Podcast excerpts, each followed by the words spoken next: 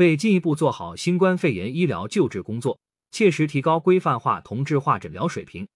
国家卫生健康委和国家中医药管理局组织专家对新型冠状病毒肺炎诊疗方案试行第八版修订版进行了修订，形成了新型冠状病毒肺炎诊疗方案试行第九版，并印发各地参照执行。新版诊疗方案是在认真研究德尔塔、奥密克戎等变异毒株传播特点和病例特征，深入分析相关研究成果的基础上形成的。重点修订内容如下：一是优化病例发现和报告程序。在核酸检测基础上，增加抗原检测作为补充，进一步提高病例早发现能力，同时提高疑似病例诊断或排除效率。要求疑似病例或抗原检测结果为阳性者，立即进行核酸检测或闭环转运至有条件的上级医疗机构进行核酸检测。核酸检测结果为阳性者，进行集中隔离管理或送至定点医院治疗，并按照规定进行网络直报。二是对病例实施分类收治。根据各地反映的奥密克戎变异毒株患者，以无症状感染者和轻型病例为主，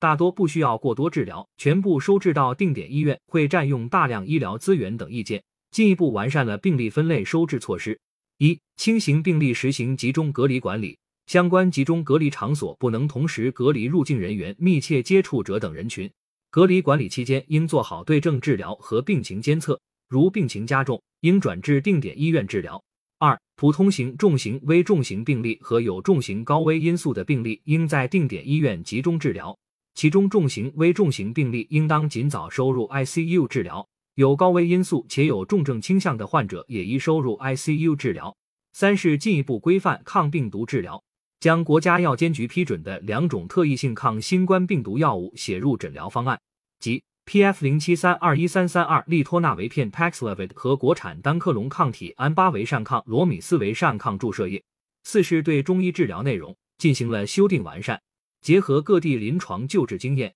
加强中医非药物疗法应用，增加了针灸治疗内容，结合儿童患者特点，增加儿童中医治疗相关内容。五是调整解除隔离管理出院标准以及解除隔离管理出院后注意事项。国内有关研究显示。处于恢复期的感染者，在核酸 CT 值大于等于三十五时，样本中未能分离出病毒，密切接触者未发现被感染的情况。据此，新版诊疗方案将解除隔离管理及出院标准中的连续两次呼吸道标本核酸检测阴性采样时间至少间隔二十四小时，修改为连续两次新型冠状病毒核酸检测 N 基因和 ORF 基因 CT 值均大于等于三十五荧光定量 PCR 方法。界限值为四十，采样时间至少间隔二十四小时，或连续两次新型冠状病毒核酸检测阴性荧光定量 PCR 方法，界限值低于三十五，采样时间至少间隔二十四小时，将出院后继续进行十四天隔离管理和健康状况监测，